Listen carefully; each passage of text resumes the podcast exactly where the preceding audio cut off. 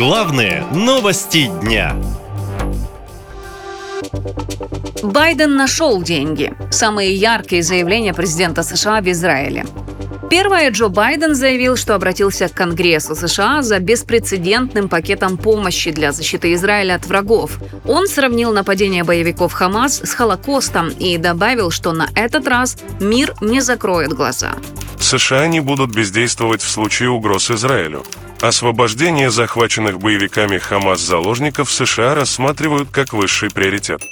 Второе. Байден пообещал 100 миллионов долларов палестинцам в секторе Газа и на западном берегу реки Иордан. Деньги пойдут на гуманитарную помощь, но есть условия. Деньги не должны попасть в руки террористов. Израилю надо учитывать в своих нынешних действиях, что не все палестинцы входят в радикальное движение Хамас. США выделят 100 миллионов долларов США о помощи для сектора Газа и западного берега реки Иордан. США настаивают на двухгосударственном урегулировании палестино-израильского конфликта, призывают возобновить движение к миру.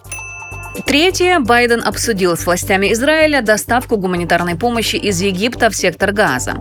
Ранее неофициально сообщалось, что Израиль якобы отложил наземную операцию в Газе до окончания визита президента США.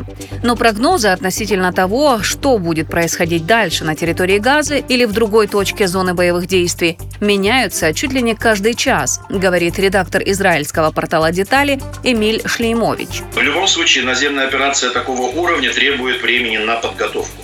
Подготовку сугубо логистическую, потому что, как обычно, перед каждой войной а выясняется, что не хватает э, бронежилетов для резервистов, не хватает э, пайков, не хватает еще чего-то. То есть э, мы в этом плане, в плане коррупции, в том числе разъедающей армию, не шибко отличаемся от многих других стран. Как бы и сейчас эти дыры латаются, потому что примеры и в 2006, и в 2014, когда армию бросали, не залатав эти дыры, не доукомплектовав то, что должно быть, не дособрав и, и, и не точно выстроив планы, и не точно собрав и проанализировав армейскую э, разведку, информацию, это приводит к дополнительным жертвам. То есть то, что нету до сих пор операции, это не значит, что ее приостановили, остановили и так далее.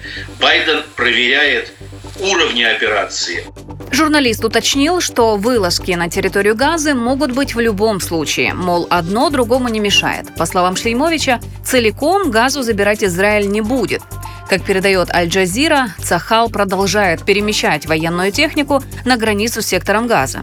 МИД России сообщил, что в ведомство обратились более тысячи россиян с просьбой эвакуировать их из опасного анклава. Однако Москва ранее заявляла, что эвакуацию не планирует. Наша лента.